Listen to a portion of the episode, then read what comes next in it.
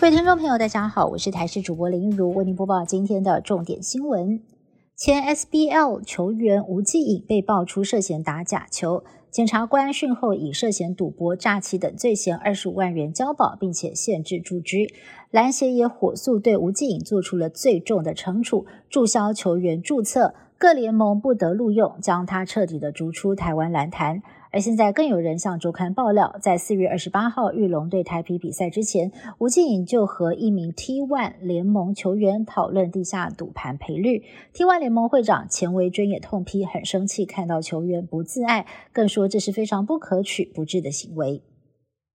总统大选炮火猛烈，民众党主席柯文哲先前提到说，当年时任行政院长的赖清德曾经为了深澳电厂的事情登门拜访。对此，赖清德受访的时候驳斥这个说法，反批柯文哲针对双方两次会面对外公开转述的内容都不是事实，甚至在会后合照阶段，赖清德又主动走上台，再度回应和柯文哲在多年前一场饭局的内幕。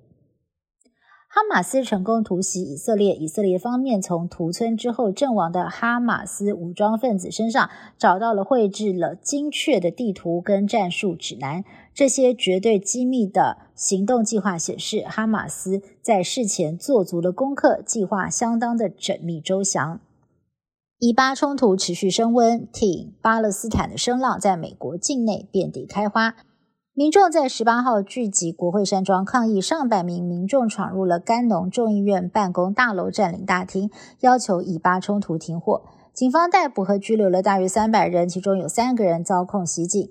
明尼苏达州的议会大厦跟芝加哥都出现了大规模的抗议行动，民众走上街头控诉以国会屠杀无辜百姓，声援巴勒斯坦。APEC 峰会下个月将在美国旧金山登场。美国总统拜登很可能与中国国家主席习近平举行场边会。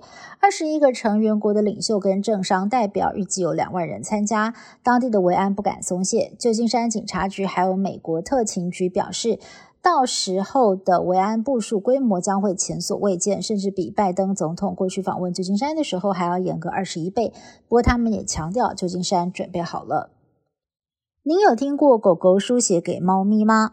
在美国内布拉斯加州的动物收容所，最近出现了这个罕见的案例。有一只患有严重贫血的小猫咪，病况相当危急，一时之间找不到适合的猫血。兽医灵机一动，让哈士奇输血给猫咪。这种治疗非常的罕见，但是手术意外的成功，也救了小猫咪一命。以上新闻是台新闻部制作，感谢您的收听。更多新闻内容，请您继续锁定台视各界新闻以及台视新闻 YouTube 频道。